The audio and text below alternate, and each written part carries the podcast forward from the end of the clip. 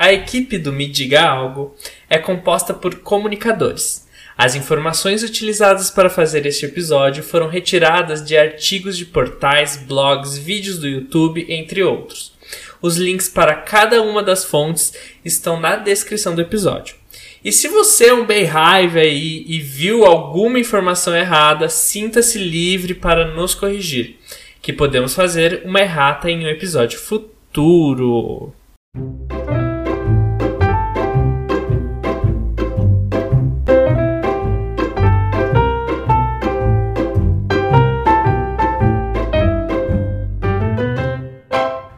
Boas-vindas para todos nós curiosos e curiosas desse Brasil. O episódio de hoje envolve a Queen de uma colmeia de milhões de fãs ao redor do mundo. Uma artista que deixou sua marca na história da música e da cultura mundial. Ela foi a primeira mulher negra a ser headliner do Coachella. Ela tem mais de 20 Grammys. Ela é talentosa, profissional, perfeccionista, linda de morrer e ainda se tornou uma das principais vozes da cultura pop no combate ao racismo e na luta pelos movimentos de pessoas pretas. E para comemorar o nascimento do seu mais novo álbum Renaissance, hoje vamos trazer fatos curiosos sobre ela, a Beyoncé. Gente, sim, Beyoncé. Antes da gente entrar no assunto Beyoncé, eu quero trazer uma Beyoncé da minha vida que se chama Yara Pico. É uma das minhas melhores amigas.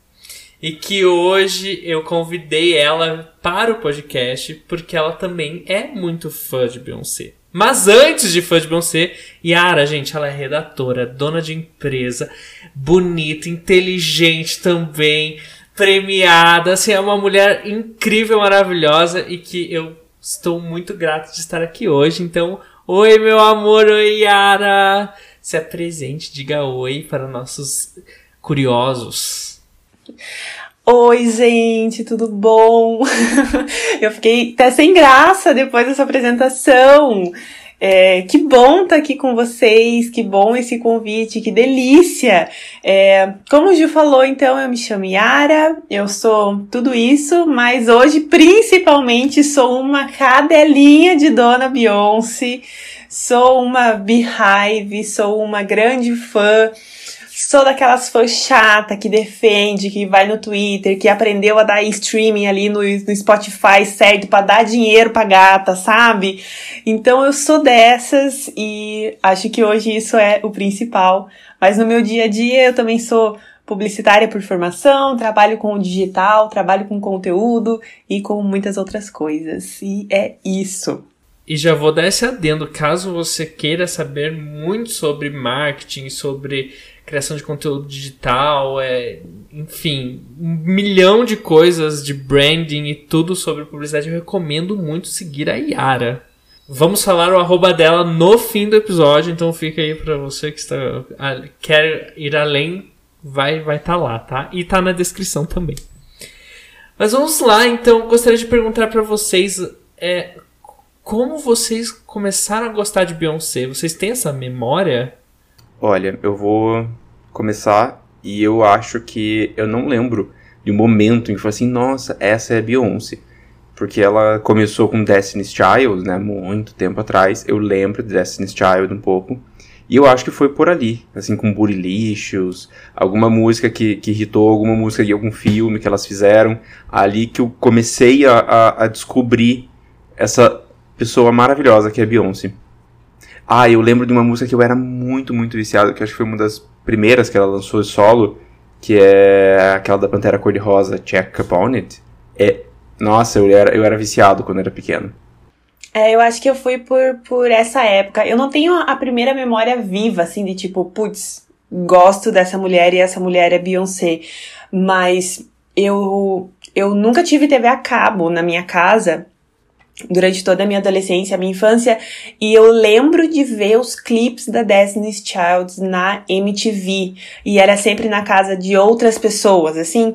Então, o que que, o que que a jovem fazia? Eu ia com um caderninho E sabe naquele fim do clipe que aparecia na tela o nome, o, título da música, eu anotava, eu anotava quem que era, para eu lembrar, para eu saber e para eu achar nos, nos pirateiros da internet essas músicas e eu ter elas comigo.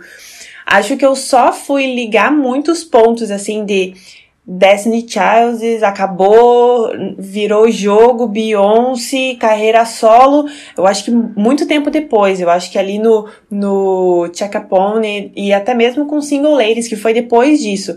Eu, eu, eu, talvez a primeira memória que eu tenho já é com Single Ladies. Mas nessa visão assim de, putz, é essa mulher, essa é a mulher dos clipes que eu vejo, essa é a mulher das músicas que eu ouço, e, e daí você consegue fechar a história, sabe? Uhum. Então, eu, eu tenho também. A, a primeira memória bate com a de vocês, que é a da Pantera Cor-de-Rosa. Eu lembro de eu ficar alucinado por ela no filme. Gente, sabe a gay que acha uma mulher linda? Eu falo, meu Deus, que mulher deslumbrante, maravilhosa. e daí fui ver o clipe, eu ficava, gente. É uma música que pegou assim na minha cabeça e eu fiquei apaixonado por ela. E, mas não foi tipo, nossa, sou fã, assim, sabe? Foi com o tempo, vendo o quão foda ela é como artista que eu fui ficando fã. E eu queria saber, é, Yara, é qual que é a sua relação hoje em dia com Beyoncé? Porque uma das primeiras nossas conversas de amigos foi o quanto a gente gostava de Beyoncé. E, e eu lembro também que a gente sempre falava, eu, você e a Mari, que participou do nosso primeiro episódio, que a gente iria um dia num show de Beyoncé. E ainda não aconteceu, mas vai acontecer. É, então, a minha relação com Beyoncé hoje é é muito curiosa, assim, porque ela transcendeu um pouco essa relação entre músicas legais que a gente ouve no dia a dia. É, eu, eu me inspiro muito nela, eu acho que eu tenho frases da Beyoncé, assim, coladas no, no, meu cérebro, assim, e que eu aplico no meu trabalho e que eu aplico no meu dia a dia. E às vezes, gente, olha, patético, né? Mas quem é fã vai me entender. Às vezes eu fico parado no meu dia pensando, cara, será que Beyoncé, sei lá, limpa tatu da Blue Ivy? Tipo, sabe, esse pensamento assim de, será que ela tem alguma coisa é, real assim, tipo, gente como a gente na vida dela? O que, que será que é uma atitude de gente como a gente da Beyoncé, sabe? E mas eu vejo muito assim ela como empresária, ela como uma pessoa de uma cabeça muito brilhante. E isso a gente leva para outros aspectos da nossa vida que não só ah, o, o, Break My Soul tocando no meu ouvidinho ali no Spotify, sabe? Sim. Eu entendo isso. De, de dela ser uma inspiração para mais outras coisas. Eu vejo um pouco disso nela também. Eu gosto muito de como ela faz marketing. Eu acho que é muito exclusivo dela, é uma coisa muito Beyoncé. É, é, ela é muito bem pensada, ela não dá um ponto sem nó. E eu gosto de saber disso porque é, é aquela coisa, quando ela vai fazer alguma coisa, você pode esperar que alguma coisa é legal. Talvez não seja a maior coisa do mundo, mas alguma coisa muito bem feita vai ser. Isso, isso eu gosto dela, que é sempre, tipo assim, selo de qualidade Beyoncé. É, e porque é um, é um a partir do momento que a gente sabe que ela não dá ponto sem nó, a gente começa a procurar os nós nas coisas que ela faz, né? Então parece que qualquer coisinha que ela faz, a gente fala assim: peraí, da onde que veio isso? Que referência que tem isso? Que história que tem isso? Porque isso aqui não tá aqui de graça. Então eu tenho que fuçar e eu tenho que aprender para ir atrás e para descobrir. É, eu, eu, uma coisa que eu me atraio muito na Beyoncé é essa questão de que tudo é muito bem feito e bem delimitado. Então, a, às vezes, a gente não sabe o que. Quer dizer, às vezes não, a gente nunca sabe o que vai acontecer. Mas é sempre algo muito foda, assim, do jeito da Beyoncé e que só funciona pra ela. N ninguém consegue fazer da, da mesma forma. Não fica tão legal, não fica tão eficiente, é só do jeito dela. Vocês perceberam que ela criou uma categoria de divulgação e de lançamento de álbuns e de lançamento de, de clipes e de, de. Como é que é o nome? De vídeo álbuns, né? Que quando outra pessoa vem, a gente fala, ai, Beyoncé já fez isso. Tipo. A Beyoncé que começou. A Beyoncé fez primeiro. Aham. É, sabe, ela, ela virou assim a categoria. É, exato. E daí parece que todo mundo que faz igual, por uma sequência de mercado, por uma, sabe, por conversar com o público e tendência, né? A gente sabe como esse meio funciona. Perde a graça, porque a gente fica, ah, tá, Beyoncé já fez isso, vamos lá, me mostre alguma coisa nova, sabe? É, e, e sobre esse novo nova era é, que aparentemente está dividida por atos, vai ter o álbum amanhã. Que vocês estão esperando? O que, o que, o que, o que, que, que vocês acham que vai acontecer? Ah, eu vou, eu vou começar porque eu sei menos, aí a, a Yara pode me corrigir. Eu, eu tô gostando, eu acho que ela é muito ligada com fashion, né, a Beyoncé. E ela ela tá vindo numa pegada meio anos 70, e pelo que eu acompanho um pouco de, de, de moda, tem várias coisas dos anos 70 voltando. Tem muito psicodélicos, muitas as cores, aquelas flores, tem, tem bastante coisa, bastante ícones dos anos 70 voltando. Eu acho que ela ir para os anos 70, ir para essa pegada meio disco, eu acho que funciona. Eu acho que, assim, com a moda, pelo menos, ela tá ligada, sabe? com a música também. O, Drake lançou House também. Ela tá vindo com um álbum mais, mais dançantinho. Eu tô muito animado, porque eu quero um bate-cabelo da Beyoncé. É só isso. pra mim já tá ótimo. Mas eu tô, eu tô muito ansioso. Eu tô esperando também muito house, muito disco. Eu acho que é, é seja em um ato, seja em dois ou três atos, eu acho que agora ela vai ir com fundo nessas raízes da música negra, ela vai vir com tudo nessa nessa história, nesse aonde começou. E assim como acho que Break My Soul já deu muito a, a dica, né, e o início, acho que a gente vai estar tá aqui, ó, requebrando nosso lindo corpinho com uma baita mensagem social, críticas rolando na música, sabe? Então, acho que não vai ser um álbum inteiro disso, mas vai ser aquele álbum que ele dá uma cutucada numa música, ele puxa alguma coisa em outra e ele dá uma pincelada aqui e dá outra ali, mas vai ser de muita muita história, muita cultura negra principalmente, assim. Os últimos lançamentos dela já foram nessa pegada, né? É, de falar muito sobre a, a vivência negra e a história negra. Então, acho que esse não foge disso, mas vai vir com essa pegada muito disco assim e muito dançante que me agrada muito e vai ter farofa e que eu amo também. Então eu tô, assim como o Luigi, eu tô ansiosa assim, só vem. Eu, eu, eu vou ser ousado aqui, porque eu fiquei pensando muito sobre a questão dos atos, né? Ela já falou que o álbum é o ato 1, e, eu, e muita gente está esperando que tenham mais álbuns com outros atos. E eu acho que não vai acontecer isso. Eu acho que ela vai dividir atos, tipo, por exemplo, o ato 2 pode ser os videoclipes, o ato 3 pode ser a tour. Então eu acho que ela vai fazer a era toda nessa questão dos atos ser cada um um acontecimento. E o primeiro vai ser o, o álbum. É uma boa linha. Eu tô muito ansioso pros clipes, porque eu amo os clipes de Dona Beyoncé. Na, no, atualmente, no dia de hoje que estamos gravando esse episódio, não teve clipe ainda e está me corroendo. Mulher, cadê o meu audiovisual, sabe? É difícil uma Beyoncé sem clipe, eu adoro. Ela, ela, é muito boa nos clipes. Ela, ela entrega. Ela entrega, né? Bom, ela foi atriz também, mas ela, ela, ela consegue, entendeu? Para mim, é, é perfeito. Tudo.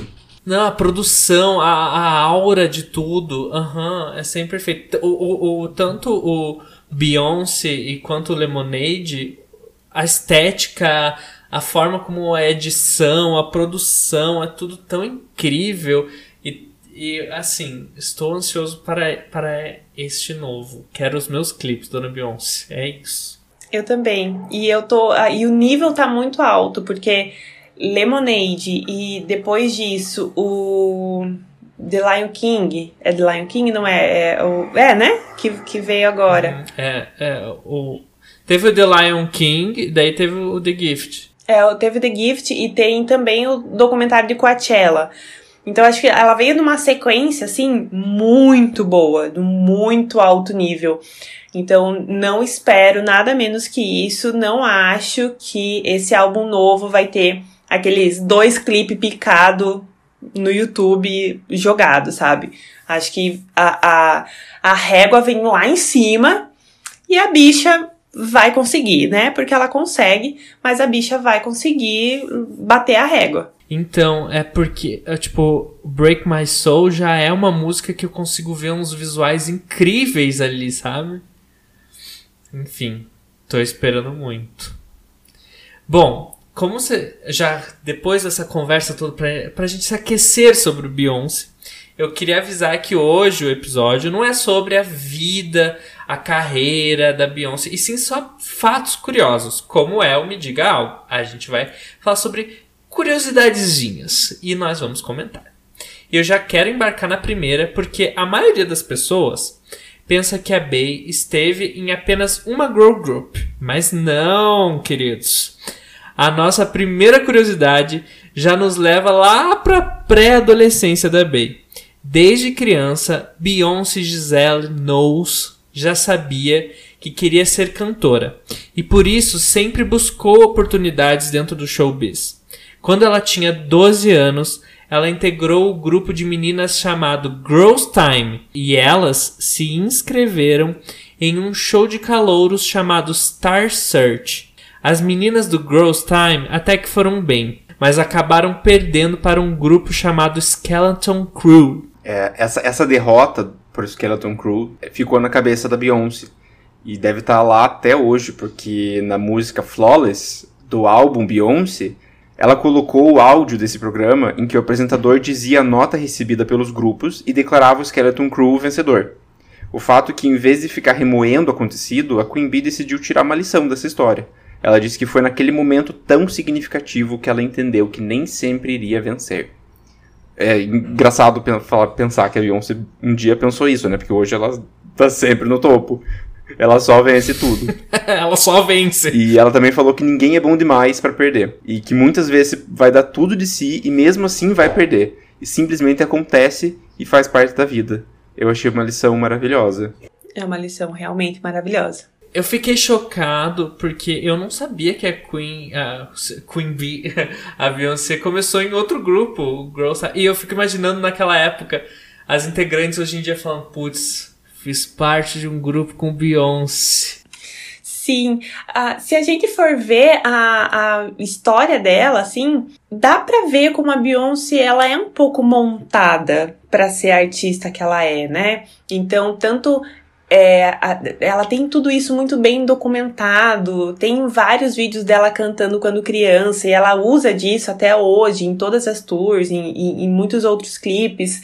É, quando ela fala que o pai dela fazia ela correr o quarteirão cantando para ela ter fôlego para cantar, é com essa idade, é com 12, 14 anos. Então você fica pensando, Putz, é, é, tão novo, né? Gente, eu com 12 anos eu tava fazendo o quê, né? O que, que a gente tava fazendo com 12 anos? Eu, eu tava lá, me passando com, com, nota 4 em matemática e chorando na recuperação, sabe? Então, é, é, é, a gente vê assim como essa estrutura, é, esse apoio familiar dela também veio muito na pegada de essa menina estrela, essa menina vai dar certo e bora lá. E você acha que ela, ela faz isso um pouco com a Blue Ivy, porque parece que a Blue Ivy está sendo montada para ser uma grande estrela também. Eu tenho essa sensação.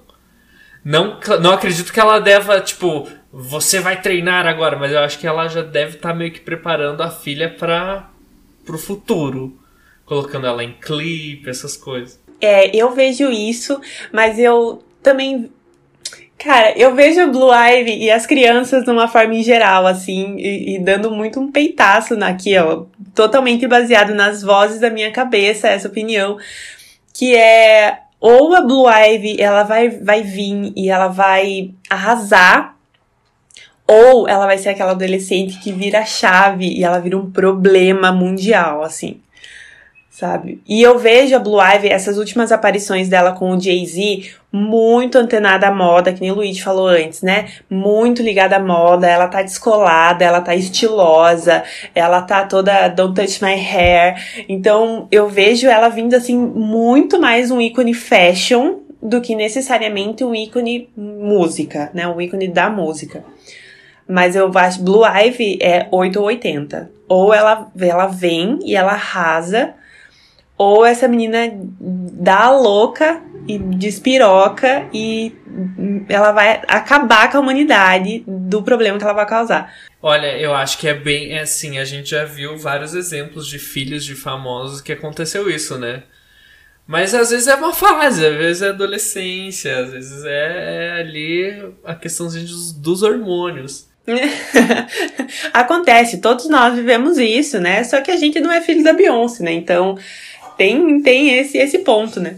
Ela vai ter muitas oportunidades de fazer muitas coisas com a sua revolta sendo filha da Beyoncé, né? Exato. Será? Mas vai ver, né? Vai ver ela lança um álbum, vai ver. Sabe? Acho que ela, ela tem tudo para ser maravilhosa. Ela já é, né? Uma criança maravilhosa. E eu, eu vejo que Beyoncé, pelo menos, ela passa muito, em, tanto em músicas, quanto em entrevistas, quanto em shows, essa educação muito regrada que ela teve, né? O, o, esforço da família, o apoio da família. Ela é uma pessoa muito família, então, inevitavelmente, isso vai passar para Blue Ivy, né? A, a, Blue Ivy está em, em, em está nesse, nesse ambiente. Não, a Beyoncé tem a cara de ser uma mãe incrível que faz tudo e que, e que educa muito bem as crianças. Ela tem essa cara, assim, que, tipo, ela que, que, que cuida dessas crianças, assim. Sim. Não teve um ano que ela foi no, no fim do ano da escola cantar? Já pensou essa cena? Ai, o, o Jonathan vai trazer a Coca, a Coca-Cola, né? A, Betinha ali traz o Risoles, Blue Ivy traz a Beyoncé, e quem que vai trazer? É, como é que foi essa divisão na escola, será? Deve ser muito engraçado você ir na, na reunião de pais e mestres, né? E a Beyoncé tá lá, assim. Você fica tipo. Do que, que a gente vai falar aqui? Porque eu tô um pouco starstruck, né? Como, como que se lida? Não, porque a Blue Ivy bateu na minha, na minha filha. Como que se fala pra Beyoncé que a Blue Ivy foi, né? Duvido que a Blue Ivy tenha feito isso, para ser sincero, porque eu acho que a que ela não deve, não sei, não conheço a Blue Ivy também. Mas eu acho que ela não. Eu acho que a Blue Ivy deve ser uma criança muito divertida, extrovertida pros amiguinhos dela. Porque ela deve ter muito bagagem, assim, falar, meu, olha o que minha mãe faz, sabe? É, deve ser muito legal. Deve ser muito legal você ser amigo da Blue Ivy, ir na casa da Blue Ivy, assim, brincar. E aí você olha, tipo assim, cara, tem os, os, as platinas da Beyoncé, tem e aí o Jay-Z entra, sabe? Tipo assim, e aí, estava passando no mercado, comprei umas coisas para vocês, e tá tipo. Deve ser muito engraçado. É, é, é, um, é um mundo bem diferente, né? Até eu acho que os, os amiguinhos dela devem lidar com isso até. E eu amo que ela hoje em dia tá a cara da Beyoncé, né? Ela já foi muito a cara do, do Jay-Z, mas hoje em dia, nas últimas fotos que eu vi, ela tá, tipo, a, a fuça da Beyoncé. Outra coisa que eu queria falar de, desse primeiro fato, que é o nível de da Beyoncé de utilizar as coisas da vida dela. Ela até hoje usa esse. colocou no, no Flawless ela perdendo, e eu fico imaginando. O que será que ela guarda pro futuro? O que, que será que ela tem na manga? O que tem nesse HD externo, Beyoncé? Cara, deve ter muita coisa, sabe? Ela deve ter um catálogo de coisas, assim. E rancorosa, jamais, né? O que, que é você guardar uma gravação perdendo ali por, sei lá, 25 anos? Jamais, né? A gente perdoa, né? A gente tá aqui para perdoar. Mas ela deve ter muita coisa nesse HD, deve ter. Meu Deus, sabe? E ela tá criando coisa nova também. E eu fico pensando que talvez as próximas, as próximas tours já venha muito conteúdo também das crianças, com as crianças, porque tem, tem mais esse capítulo inteiro da vida dela. E é muito legal que ela coloca isso nas turnês, né? Ela sempre coloca partes da vida dela na turnê. É onde ela abre, né? Porque entrevista ela faz pouquíssimas, né? E, e a gente é, aí o Luigi, que é aí que está nos States, pode falar melhor para nós, mas a gente aqui no Brasil, a gente não tem assim, ah, Beyoncé foi vista, paparazzi, nananã, olha como é que tá a filha da Beyoncé. A gente não tem muita essa informação no nosso dia a dia, assim. É, aqui, eu, pelo que eu dou uma olhada, também não tem, porque ela é bem. Ela, ela, ela é bem low profile. Ela, ela pega a vida pessoal dela e é tipo uma linha bem traçada, né? Vocês estão aqui para ver o meu trabalho. Se vocês querem fofocar da minha vida pessoal, vocês não vão ter nenhuma informação. Aí surge, tipo assim, ah, o carro que foi feito para Beyoncé, a casa que a Beyoncé comprou, essas coisas assim que pipoca, mas nunca tem ninguém tem certeza disso, né?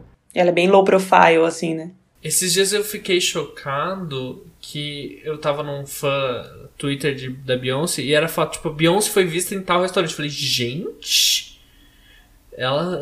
Que, que é isso? Ela janta, né? Se surpreende. Nossa, ela janta! Como assim ela não tem um chefe pessoal dela para cozinhar para ela o tempo inteiro? E para quem é antenado em música pop, como nós três, quando a gente fala em cantoras que trataram com os pais, a gente lembra logo da Britney Spears, que foi um caso bem extremo e muito sério de abuso, né, que chamou atenção nos últimos anos. Mas pelo jeito, esse tipo de coisa é moda entre os pais da diva pop. Porque a Beyoncé também passou por um caso semelhante, mas bem menos grave, ainda bem. O que rolou foi o seguinte: o pai da Beyoncé, o Matthew Knowles, sempre foi empresário dela. Sempre mesmo, desde antes do Destiny's Child. Mas isso mudou um pouco antes dela lançar o álbum chamado For. Em 2010, a Bey pediu uma auditoria para revisar os lucros que ela tinha ganhado com a última turnê dela, a I Am Sasha Fierce. Isso porque teve suspeitas de que o pai dela havia passado a mão em parte da grana. Assim que o resultado da auditoria saiu, a Beyoncé demitiu o pai como empresário no ano de 2011.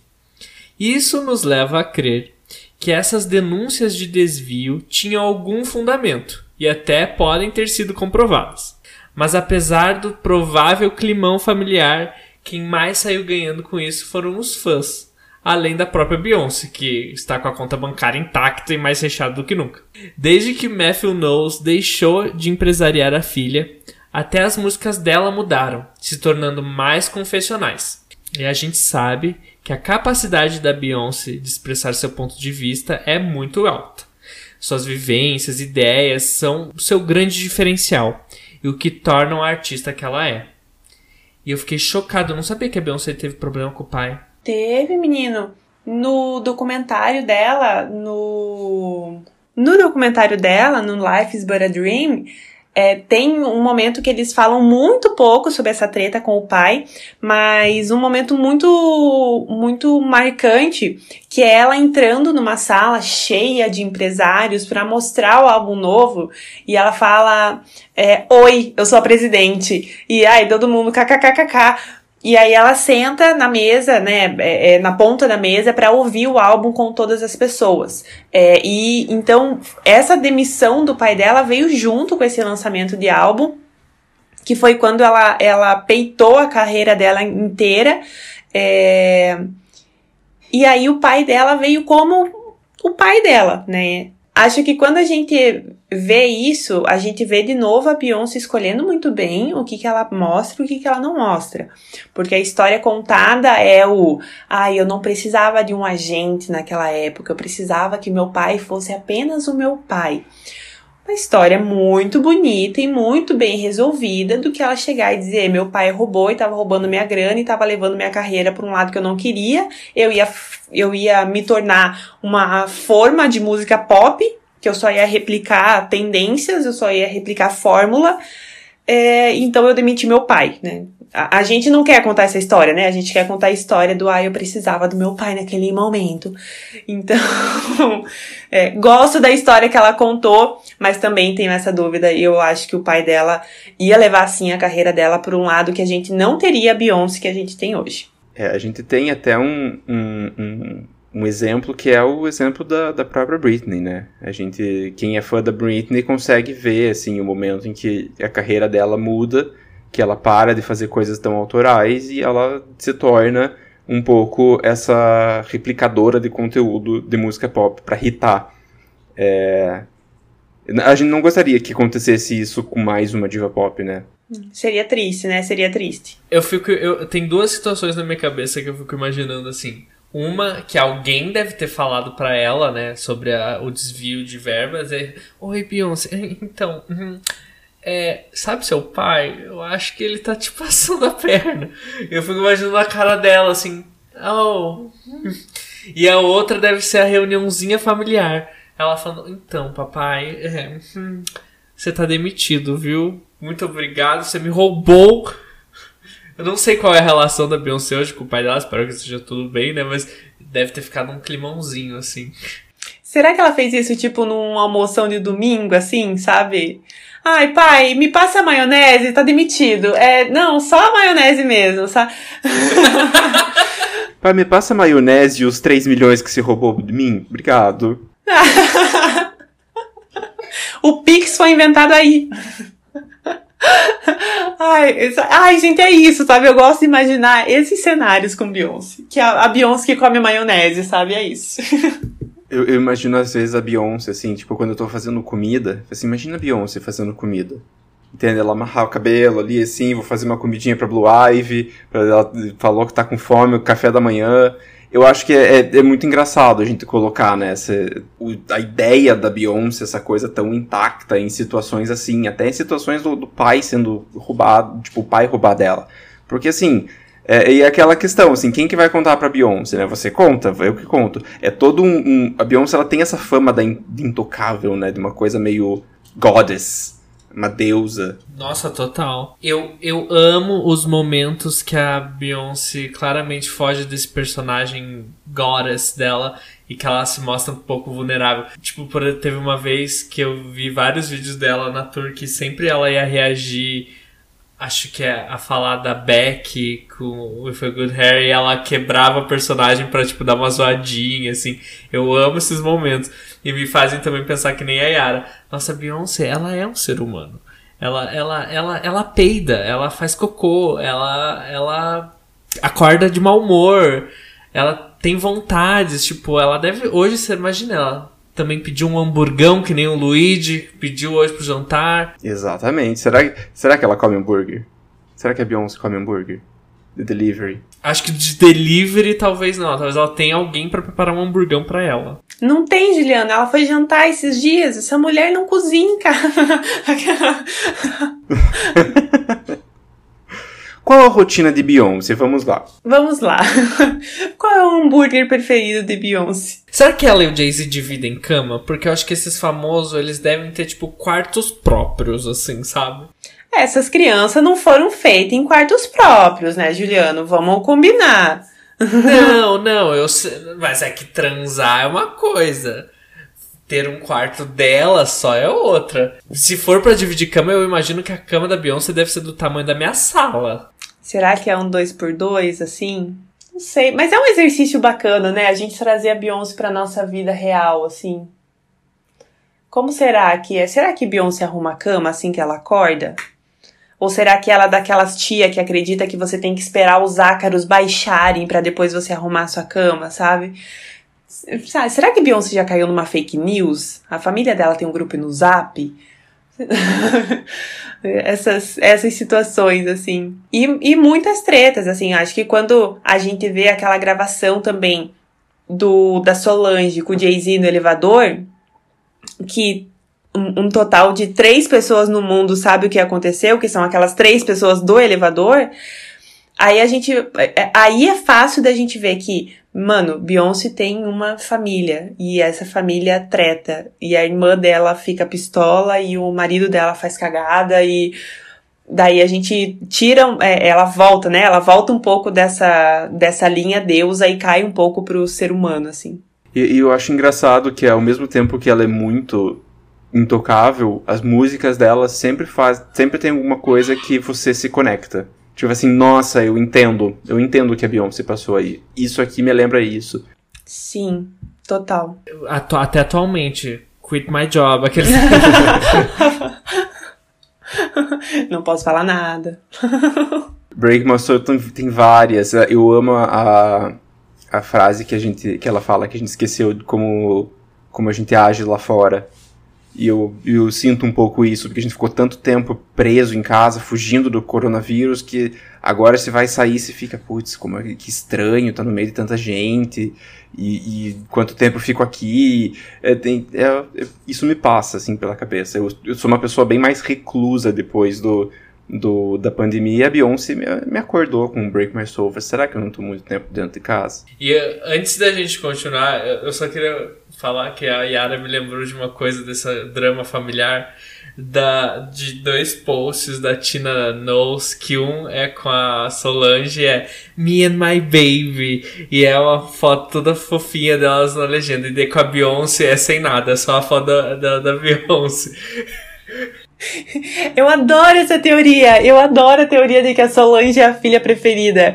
E tem várias, tem fotos assim, aniversário da Solange, é textão na legenda, sabe? Aniversário da Beyoncé é Happy Birthday.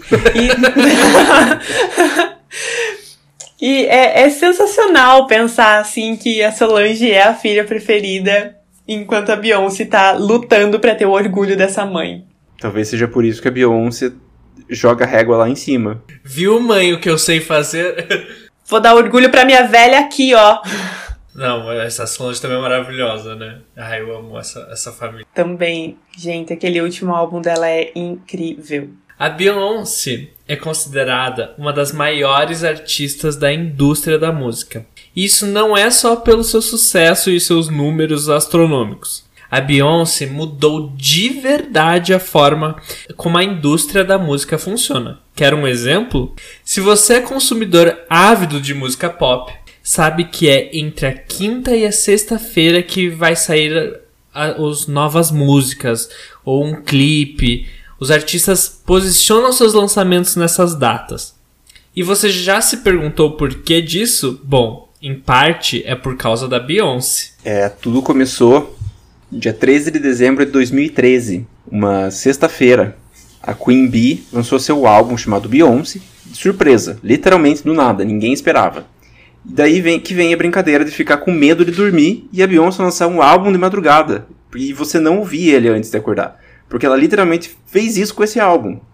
Esse disco estreou direto no número 1 da Billboard vendeu mais de 600 milhões de cópias nos três primeiros dias e foi classificado como o melhor álbum do ano pela Rolling Stone e de quebra foi indicado a cinco categorias no Grammy Awards, sendo que ganhou três: melhor álbum de som surround, melhor canção de R&B e melhor performance de R&B pela música Drunk in Love. Tá bom para você? E saiba que o Beyoncé é um álbum visual, ou seja, todas as músicas têm um clipe a gente até pode estar tá acostumado com esse conceito de trabalho visual hoje em dia, mas isso é por causa da Beyoncé, porque antes essa não era uma ideia muito explorada. Até porque é caríssimo desenrolar um projeto todo desses, não fazer marketing e lançar. Segundo Andrew Flanagan, da Billboard, abre aspas. Depois de sete meses de retorno semi-pública e assim por diante, uma conversa iniciada em uma parte pela pirataria australiana e pelo lançamento surpresa de Beyoncé em dezembro de 2013, resultou na indústria global a gravação aceitando sexta-feira como a data de lançamento de novos álbuns.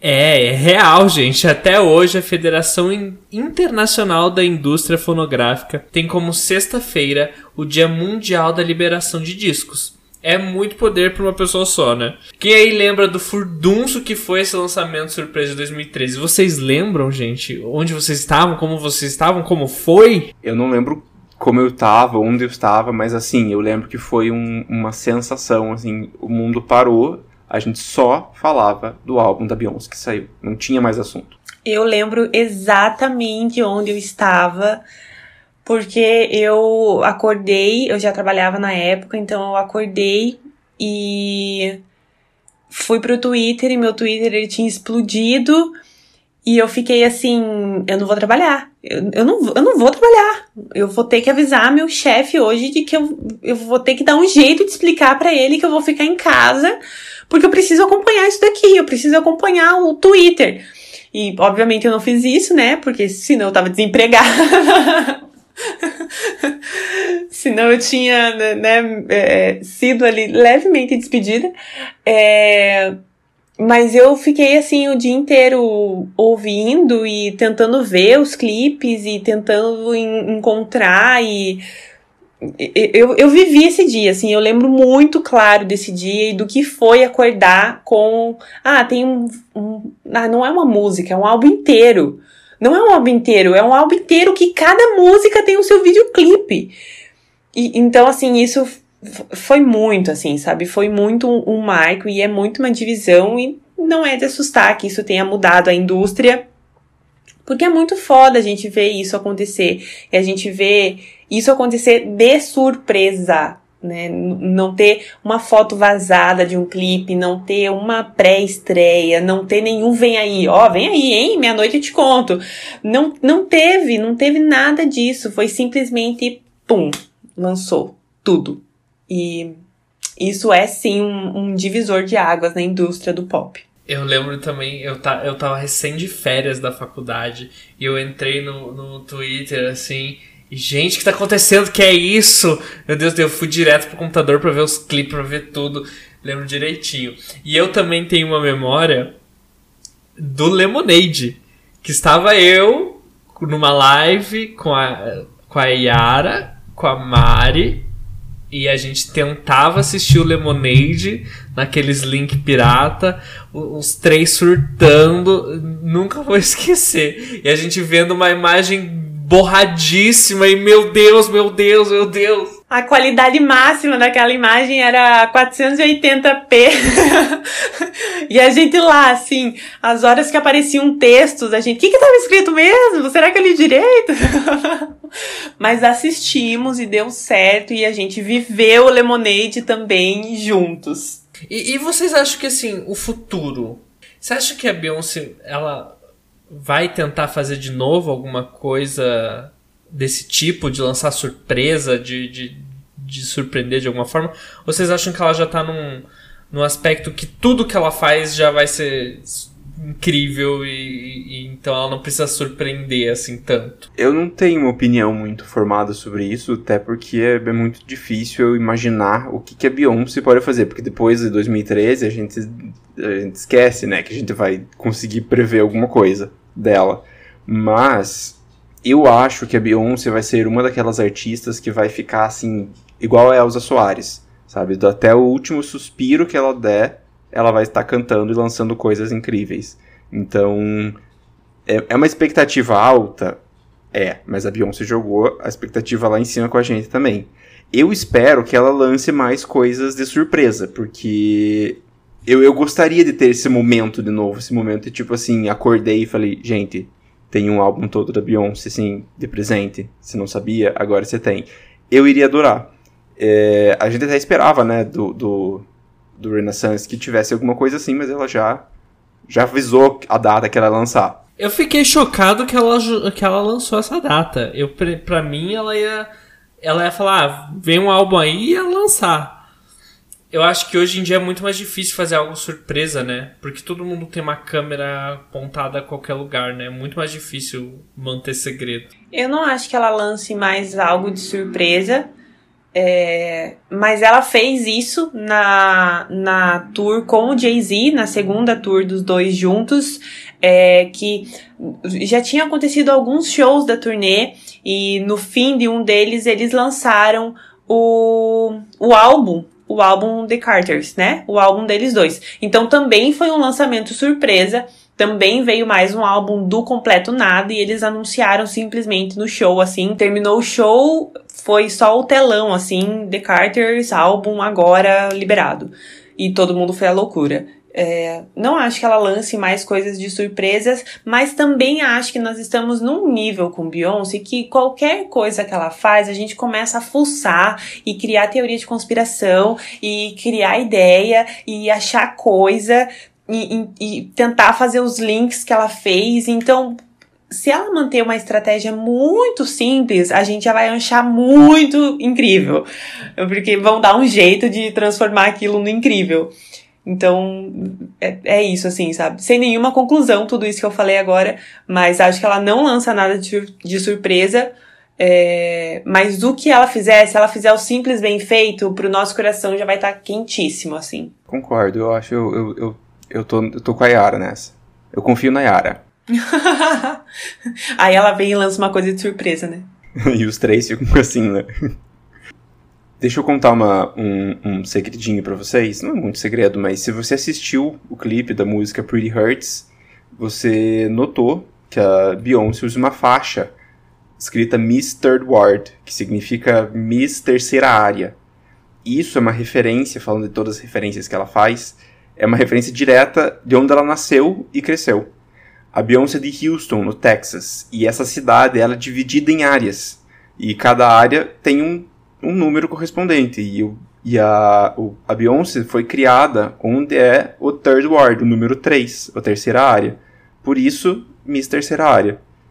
E, e se você já viu a, a Bey fazendo aquele sinal super característico em que ela junta o polegar com o indicador, deixando os três dedos para cima, você pode saber o que significa. É o lugar de onde ela veio, o número 3. As pessoas pensavam que era Illuminati?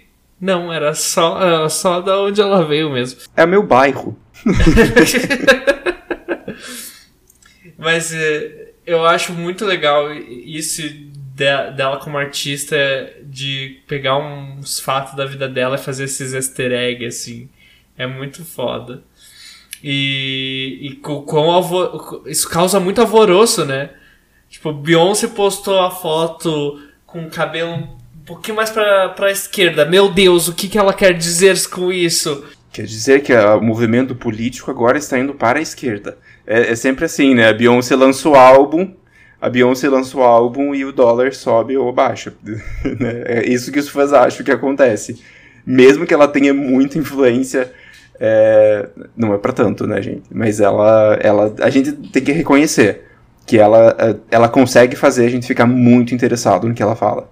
Né? Qualquer detalhezinho que ela põe pra gente pode ser qualquer coisa. Porque ela não, não vai explicar para você. Você vai ter que fuçar sozinho.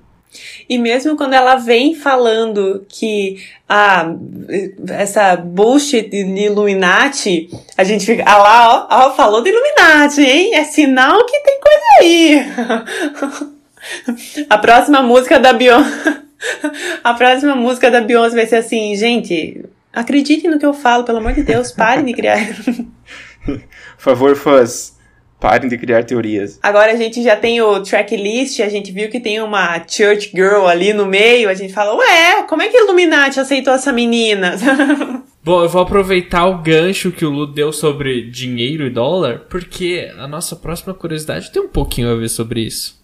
Porque se você anda de Uber, saiba que você está indiretamente dando dinheiro para Beyoncé. Não indiretamente, pode ser até diretamente. E não é brincadeira não, porque em 2015 a Beyoncé fez um show em um evento da Uber. E o cachê que ela recebeu pelo trabalho não foi em dinheiro, mas em sim em valor em ações da empresa. Então a Queen Bee é oficialmente uma das acionistas da Uber.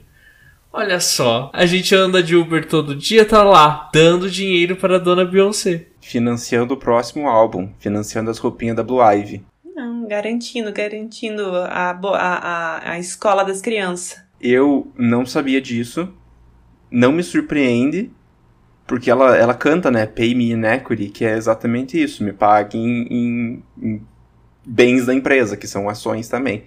Então faz sentido isso, se você ligar. Não sabia que ela era meio dona do Uber. E é o poder dela, né? Tipo assim, dinheiro, não, não, a gente vai dar um pedaço da empresa para você. Tipo, por favor, cante pra gente. Amiga, vem fazer um show aqui. Você recebe um pedaço da empresa. Você quer meu braço? Eu dou um braço para você também. Mostra demais o poder que ela tem, né? E o, o, o poder de sei lá, ai gente, eu acho que é um nível de poder assim que a gente nem consegue imaginar, assim. Volta, nessa hora eu volto na Beyoncé intocável, assim. Então, agora a gente vai dar um mergulho nas redes sociais da Beyoncé.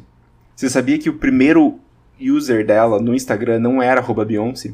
Era Betty B. Bey malvadinha. e o primeiro post dela foi em apoio à reeleição do Barack Obama. Então ela já sempre foi, né, chegou já politizada. Aliás, a Beyoncé é daquelas famosas que tem milhões de seguidores no Instagram, mas não segue ninguém. Ninguém mesmo. Ela segue zero perfis. Mas teve um dia que isso mudou. Eu lembro, em 2015, muito bem, que o perfil da Beyoncé começou a seguir uma moça chamada Thaisa Costa. Era uma brasileira.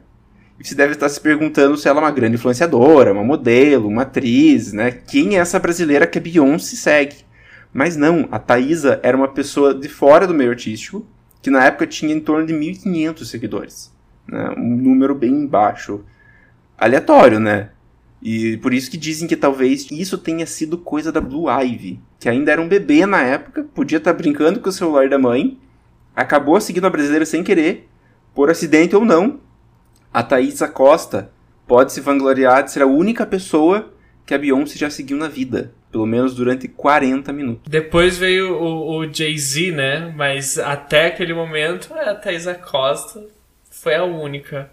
E eu, se fosse ela, ia me vangloriar até hoje. Eu ia me apresentar. Olá, Juliana, você sabia que a Beyoncé já me seguiu por 40 minutos? É, eu ia me apresentar assim. Imagina essa notificação. Nossa, ia ser incrível. Beyoncé está seguindo você. Beyoncé's following eu ia achar, eu ia achar que era bug do Instagram. Eu acho que eu não ia confiar assim. Na, ah, não. Ah, não. Cadê o, cadê o underline desse nome, sabe? Cadê a pegadinha? Que. Ou, cara, essa menina, se ela não tem um print disso, ela vacilou muito. Ela tinha 40 minutos para fazer isso. Eu acho que ela tinha. Ela teve 40 minutos para fazer isso. Não, é, imagina 40 minutos. Primeiro ela deve ter pensado que foi um bug ou foi um fake, mas daí você começa a ver lá 40 minutos você a Beyoncé 30 minutos a Beyoncé ainda tá te seguindo, daí eu ia surtar. Eu ia mandar uma mensagem direta. Oi, amiga, tudo bom? Oi, amiga, tudo bom? Traz a blua, traz a blusinha aqui em casa para tomar um café. Eu vou fazer um, um, um play date. Aqui tem Lego pra Azulzinha, a gente senta, come um bolo, menina. E é isso. E já que na última curiosidade a gente falou dos impactos da Blue Ivy do celular de mamãe, olha essa. Vocês sabiam que ela antecipou o anúncio da gravidez dos gêmeos? Sim, a Beyoncé, na verdade, tinha planejado anunciar sua segunda gravidez durante a performance no Grammy. Só que aí a Blue saiu contando para Deus e o mundo nas, na sua escolinha que ela iria ganhar irmãos. A Bey não teve outra escolha a não ser antecipar o anúncio e foi aí que ela fez aquele icônico post no Instagram. Aliás, Falando de anúncios de gravidez e Blue Ivy, outra curiosidade é que se formos seguir uma ordem cronológica dos fatos, o anúncio da primeira gravidez da Beyoncé foi feito no red carpet do VMA e não no palco. Inclusive tem vídeo dos fotógrafos gritando enlouquecido enquanto ela posava com a mão na barriga. Mas como na época as fotos do evento só saíam no dia seguinte, ela teve a oportunidade de surpreender todo mundo durante sua performance, que foi televisionada ao vivo, mesmo tendo passado pelos fotógrafos antes. Eu choro com essa apresentação até hoje. É perfeita, né? A, a, passadinha de mão na barriga é, é assim. E, gente, imagina a, a fofoqueira Mirim do live que, que conta. Isso eu não sabia. Eu já tinha visto essa essa coisa da, dela ter antecipado por conta da Blue Ivy, porque a Blue Ivy não conseguiu segurar a, a fala ali na escolinha. E eu só consigo pensar em como faz sentido aquelas fotos, né? Porque é um lençol pendurado num varal, é umas flores, é um, é um, é um negócio assim que podem chamar de conceito, né? Mas é muito. É, é muito caseiro, né? É, é. E aí eu falei assim, cara, Blue Ivy deve ter chego da escola e dito assim, mamãe, contei pra geral. E Beyoncé deve ter olhado pro lado e falado, Jay-Z, tu pega aquele lençol, eu mexo no varal e alguém me dá uma câmera. Porque. é, para antecipar tudo isso. Porém, a apresentação, essa apresentação dela no Grammy, grávida, é maravilhosa. Então, eu também fico pensando que pena que Blue Ivy antecipou isso, porque a gente é, é, ter essa notícia no Grammy teria sido mágico, assim, totalmente mágico, assim como foi da Blue Ivy é, durante também a apresentação, que foi assim um boom e grávida e muito grávida, porque ela já tava grávida pra caralho naquela época. E então eu, eu queria ter tido esse gostinho no Grammy como fã. Mas ter, assim, aquela foto, aquela legenda no Instagram, do nada também, do nada grávida, do nada gêmeos, também foi muito legal. Eu acho que deve ser muito divertido pra Beyoncé todo esse processo. Mesmo da live contando pros amiguinhos.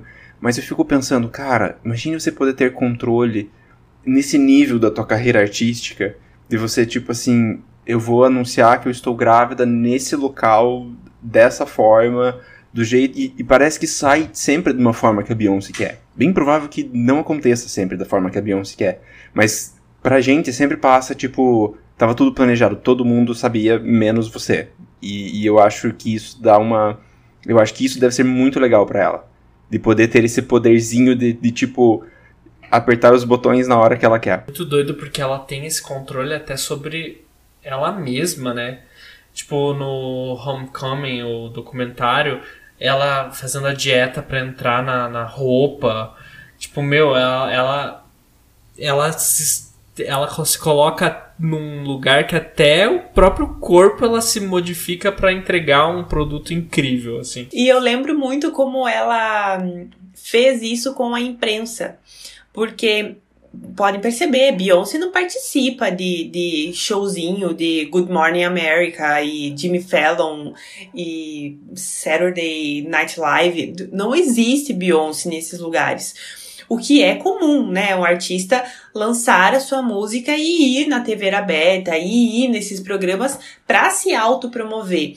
E teve um ponto ali de virada que ela falou: não, chega, acabou, não vai ter mais. E não teve mais nada. E Beyoncé não apareceu em mais nenhum lugar. E aí hoje, quando a gente tem entrevistas nela, é, com ela na Vogue ou em qualquer lugar que seja, é tudo muito exclusivo, é tudo muito pontual, é muito único. É, então a gente se agarra nisso também com todas as nossas forças, assim, né? Porque a gente não tem ela no dia a dia. E isso é, é, é muito maluco para mim, porque vocês já pararam para pensar que Beyoncé, ela é talvez um dos únicos seres humanos desse planeta que ela não é esquecida. Ela é uma pessoa que ela não é esquecida. Vamos pegar aí é, é, qualquer artista, é, Demi Lovato. Demi Lovato passou pelo que passou, mas sumiu um pouquinho dos holofotes.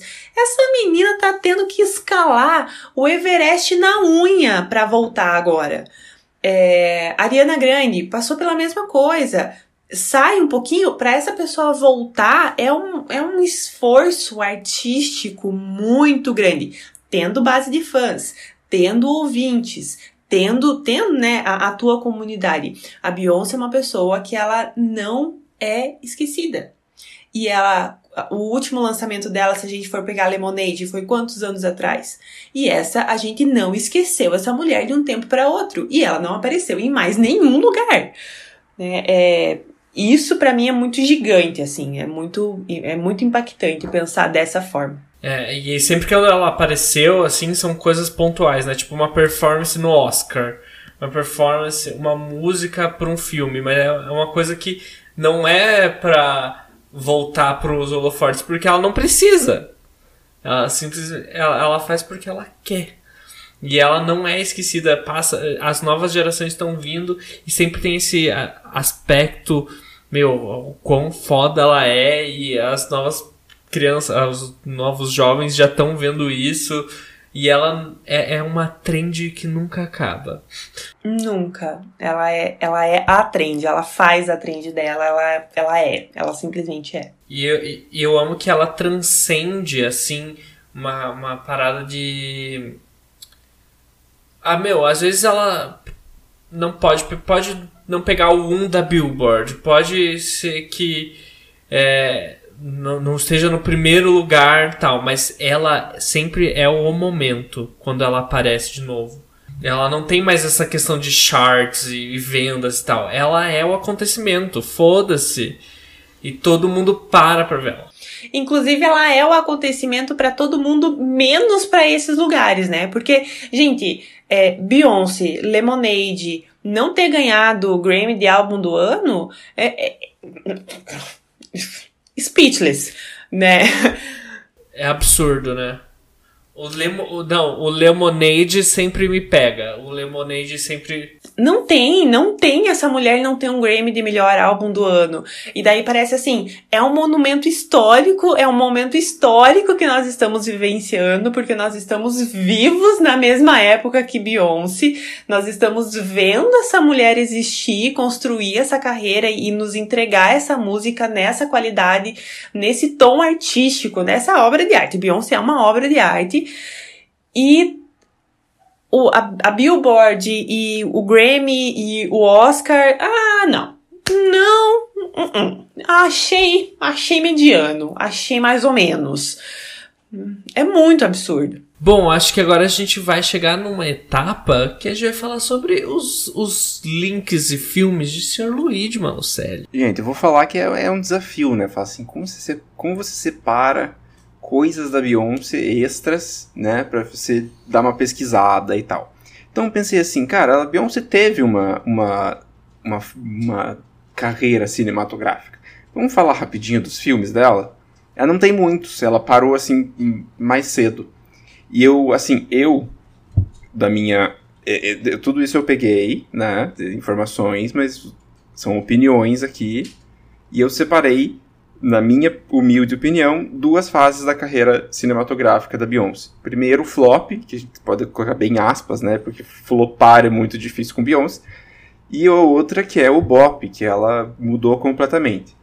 É, eu dei uma pesquisada e a primeira vez que a Beyoncé apareceu no cinema, num filme, a gente acha que é o Carmen a Hip Hopper. Não sei se vocês já conhecem, eu já furei esse segundo, mas em 99 ela apareceu em um filme chamado Beverly Hood. E é, assim, rapidinho, era sobre uma família negra do sul da, da- dos Estados Unidos que ganhava na loteria. Eles se mudavam para Beverly Hills para viver uma vida boa, mas era muito difícil deles se encaixarem nessa vida. O, o diretor foi Tyler Maddox. Ela não é. Não tem nenhum nome dela em nenhum lugar desse filme. Mas no pôster ah, diz que as Destiny's Child estão estrelando. E a Beyoncé está como Girl Number One. Não tem nome nem nome do, do personagem dela. E assim, ela é figurante. Não existe esse filme digital. Ele só tem DVD e VHS. Dá pra achar na Amazon comprar. Boa sorte quem quiser assistir. É, porque a nota tem é 3.4 no IMDb. De 10, assim, 3.4. É bem baixa essa nota. Só que ainda por cima só tem 270 votos dessa nota. Então pensa, não deve ser um filme muito legal. Não foi, esse é um, um- bem um flopzinho, ela, acho que ela nem comenta que ela fez esse filme, mas é aí que ela apareceu. O segundo filme dela, a gente sabe, muitos fãs sabem, que se chama Carmen, a Hip Hopera, né, de 2001, que é uma releitura urbana de uma história clássica. E a Carmen, ela, é, esse filme Carmen Hip Hopera segue a vida do Rio, um sargento policial cujo mundo é virado de cabeça para baixo quando uma mulher irresistível entra na sua vida. Quem é essa mulher? Beyoncé, né? É, o, o- é, a nota também não é muito boa, é 4.5 de 10. Mas um, um asterisco aí, porque eu fui dar uma olhada nessa nota, tem 1.400 votos. É, a nota tá dividida assim: 18% de todo mundo que votou deu nota 10 pro filme. E 16% deu nota 1. Então, assim, ou as pessoas amam esse filme, ou as pessoas odeiam esse filme. É um divisor de águas, realmente. Beyoncé está um divisor de águas. 2001. A gente lembra que nessa época era outra época da Beyoncé, né? Ela não tinha tanto controle na, na carreira dela. Ela estava tentando fazer uma carreira de cinema também. E aí ela fez em 2003, ela fez dois filmes. Um chamado The Fighting Temptations, Que passa sempre na Globo. passa na Globo. Ah, esse é legal. Tem o Cuba Gooding Jr., que é, assim, icônico dos anos 2000, esse ator. Ele é o, o Darren, a Beyoncé é Lily. E o Darren é um executivo de publicidade em Nova York, que viaja para uma pequena cidade do sul para receber uma herança. Aí descobre que, ela- que ele tem que criar um coral gospel e levar o sucesso antes de poder receber esse dinheiro. E aí tá a Beyoncé. Um, um asterisco sempre da, da coisa da Beyoncé é que todos os filmes dela têm a ver com música mesmo no cinema, ela sempre voltava pra música. Um que, que dá, assim, uma. Não dá porque ela também faz um, um- um papel de, de, de música é o A Pantera Cor-de-Rosa, de 2003. É uma aventura, comédia, que tem o inspetor Clouseau, que tem que resolver um, um, assassinato de um treinador de futebol, e aí tem o diamante da, da Pantera Cor-de-Rosa. Ela é a Zânia, e ela é uma das envolvidas no crime. E foi aí que lançou Check On It, né? Aquela famosa música que a gente... Que a gente... É, esse filme, 2003, a gente era criança, e pegou bastante o, o, o público mais novo por ser da Pantera Cor-de-Rosa. E eu acho que a gente, todo mundo lembra desse filme de 2003. Se vocês não lembram, se você é Gen Z e não tinha nascido ou era muito novo, vale a pena assistir. É engraçado.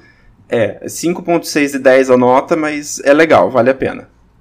Aí a gente entra num, num filme que mudou muito. Todo, acho que todo mundo vai lembrar desse filme, chamado Dreamgirls, de 2006. É um drama musical. Esse foi o momento. A Beyoncé era a estrela do filme, né? E era um trio de cantoras, cantoras negras de soul. A Beyoncé estava nele. É, passam para as paradas do pop no início dos anos 60. E aí ela tem, ela tem que enfrentar as próprias lutas pessoais ao longo do caminho desse sucesso. É, tem a Beyoncé, tem a Jennifer Hudson, tem a Nika Noni Rose, tem o Jamie Foxx, tem o Ed Murphy. Assim, ganhou dois Oscars, foi indicado, foi levou 67 prêmios no total e ainda foi indicado mais 97 vezes. A Jennifer Hudson ganhou melhor atriz é, coadjuvante em 2007 por esse filme, e esse filme ganhou um Oscar de melhor mixagem de som também. Mas a Bey lançou Listen e ela foi esnobada nas duas categorias, tanto de, de melhor atriz quanto de melhor música, o que não faz sentido. Assistam esse filme, é maravilhoso, é incrível, e. E aí ela teve. Aí foi o auge dela no, nesse, nos anos 2000 da, da carreira do cinema. E aí teve dois outros filmes: o Cadillac Records e Obsessed. Esse, o Obsessed também passou na Globo, já vi. Passa, tem o Idris Elba e a Beyoncé, ele é um gerente de, de ativos, bem sucedido. E aí tem um, um a, a Beyoncé e a Sharon, e tem a Lisa que tá em tentando tretar com eles. É, um, é legal, é um drama. Mas aí a Beyoncé falou assim: não, filme não é comigo, não vou mais fazer. E foi aí, essa é a carreira da Beyoncé. Porém, ela volta em 2016 com um especial de TV chamado Lemonade, que passou na HBO, levou seis prêmios, teve dez indicações, quatro delas foram um Emmy, e a Beyoncé tá como The Woman, ela não tá como ela no Lemonade. Mas isso é muito engraçado. E aí você consegue ver assim que já mudou completamente. A nota desse filme no MDB é 8.2 e já tem 3 mil reviews. Assim, a Beyoncé aí já tava no. já tinha jogado lá a régua lá em cima e já tava incrível. E aí, se você for ver agora na época, na, na, na década de 2010, a Beyoncé lançou vários é, materiais audiovisuais incríveis. Homecoming, que saiu no, no, no Netflix, é um documentário, mostra toda a preparação dela para o Coachella, para o Beychella, mostra a apresentação, levou 12 indicações, 6 ao Emmy, ganhou 6 prêmios, já é outro nível. E aí a gente acha que a Beyoncé vai lá em cima, já tinha fechado no Netflix, ela foi e lançou e participou do The Lion King, do reboot do Rei Leão de 2019 ela tá no cast. Ela é a Nala.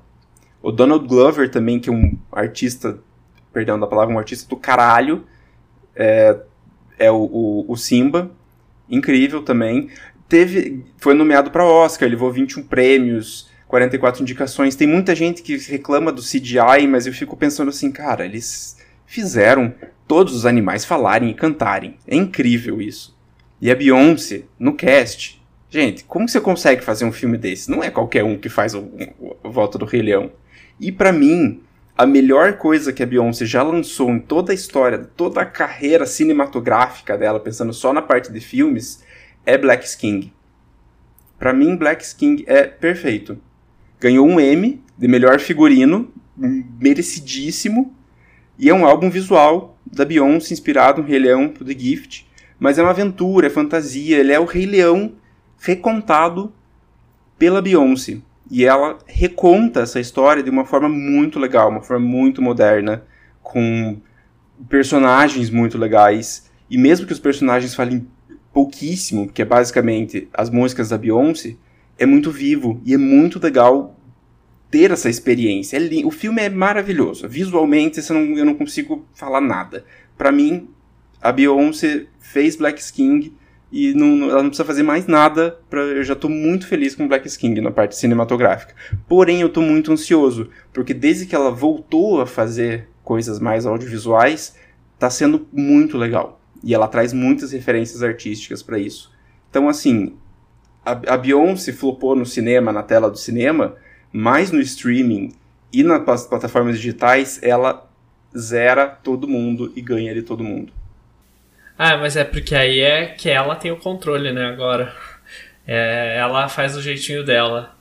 É, eu não, eu não vejo ela como muito, muito atriz por muito mais tempo, assim. Eu acho que seria os filmes que ela fez ali, tirando Dream Girl, todos eles são são bem fórmula anos 2000, o que dava certo nos anos 2000, assim, o que a gente assistia nos anos 2000.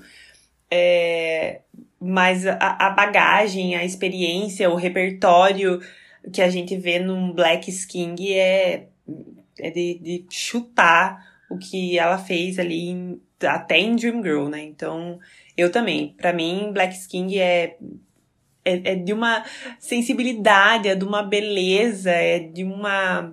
Não sei, não, não existe palavras aqui. Eu tô fazendo gestinhos com as mãozinhas, assim, para tentar pegar numa minúcia, num detalhe. Mas acho que não tenho o que falar sobre Black King. É um negócio para você ver e você rever e você rever e você rever.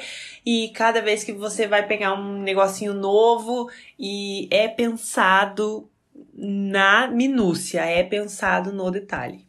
É, ela fez bem do jeito que ela gosta de fazer a carreira dela, né? Tipo assim, perfeitinho, assim, bolinho lindo, maravilhoso. Um, só uma coisa que eu esqueci de falar, que em 2012 teve um rumor que nessa época o Clint Eastwood estava fazendo o novo A Star is Born, que só veio vir muito tempo depois com Bradley Cooper e com a Lady Gaga. Porém, a Beyoncé estava sendo é, cogitada para fazer o papel principal em 2012, mas depois saiu da mão do Clint Eastwood e foi pro Bradley Cooper e aí ele fez com a Gaga que ficou maravilhoso. Também não posso falar nada desse filme, é muito legal, a Gaga tá ótima, estão ótimos, mas eu acho engraçado que a Beyoncé poderia ter sido a principal da Star is Born, que isso também não sabia, um adendo aí que eu coloco para vocês pensarem que ela estava envolvida com o cinema todo esse tempo e a gente não sabia. Ela queria voltar. A gente nunca sabe, né? Beyoncé ela a gente acha que sabe, mas ela está pensando outra coisa. E eu tô muito curioso porque semana que vem eu acho que é o lançamento do álbum para nós que estamos gravando, mas para você que está escutando é amanhã. É, vai ter muita coisa legal, eu acho. Eu acho que principalmente no dia que for lançar, eu acho que não vai vir só o álbum. Tem que vir um clipe, tem que vir alguma coisa. É, enfim, tô bem ansioso. E eu queria agradecer, porque essa conversa foi muito gostosa. Queria falar, principalmente pra Yara, muito obrigado por ter topado e falar sobre nossa queridíssima rainha maravilhosa Beyoncé. Você é igualmente incrível e é muito bom ter você aqui. Ai, que é isso, gente. Me chame, me chame. Gente, a gente não falou de nada. A gente não falou sobre traição do Jay-Z, a gente não falou sobre. Tem tanta treta na história dessa mulher ainda pra gente falar. Acho que vai sair o álbum amanhã. É, vai sair o álbum amanhã. A gente já pode marcar uma versão 2 ali, pós-álbum, com todas as músicas muito bem degustadas por esses três amantes aqui da música pop. E daí a gente vem trazer um review para os nossos ouvintes. Muito obrigada pelo carinho e pelo convite. Por favor. Eu, eu, eu amo do, do, do álbum e também das tretas, fazer esse packzinho aí esse packzinho. É isso, né? Me diga algo que seja uma fofoca. Me diga algo que seja uma fofoca, por favor. Bom, e, e, eu quero indicar que se você quer saber de novamente de branding, publicidade e seguir uma pessoa divertidíssima, siga a Yara. Yara, pode falar seu arrobinha das redes sociais, por favor. Se divulgue. Eu, tal qual, tal qual Dona Beyoncé, eu chego primeiro na rede social e garanto meu arroba. Então, meu arroba é arroba Yara Piccolo em todas as redes sociais. É... Mas tem algumas que eu não recomendo você me seguir, então fica só no Instagram mesmo, que tá maravilhoso. É, mas é arroba Yara Piccolo, Yara com I, não com Y, e Piccolo só com C, só com L. É bem brazuca meu nome, assim, é brasileiro, não tem nada de chique, nada de frufru. Então me segue lá que vai ser uma honra receber vocês e a gente pode continuar conversando por lá. Por favor. Bom, antes da gente encerrar, eu queria dar um disclaimer porque a gente precisa frisar o crédito à Camila do canal Sou Camis. Ela é super fã da Beyoncé e fez um vídeo reunindo várias curiosidades interessantes sobre a diva. Nós destacamos várias informações do vídeo dela e trouxemos para cá. Além de outros vídeos e artigos e sites portais, esse vídeo da Camila também foi uma fonte muito importante para nós realizarmos esse episódio. Então, se você quer se aprofundar ainda mais no assunto Beyoncé, a gente sugere dar uma olhada no material dela na íntegra e o link também está nas fontes que usamos para roteirizar este episódio. É só ir lá na descrição e ter acesso a tudo. Lu, quer dar suas redes sociais, suas palavrinhas finais? Ao contrário da Yara, o meu arroba é cheio de frufru e cheio de coisa difícil. Tem dois L's, tem G onde devia ter D.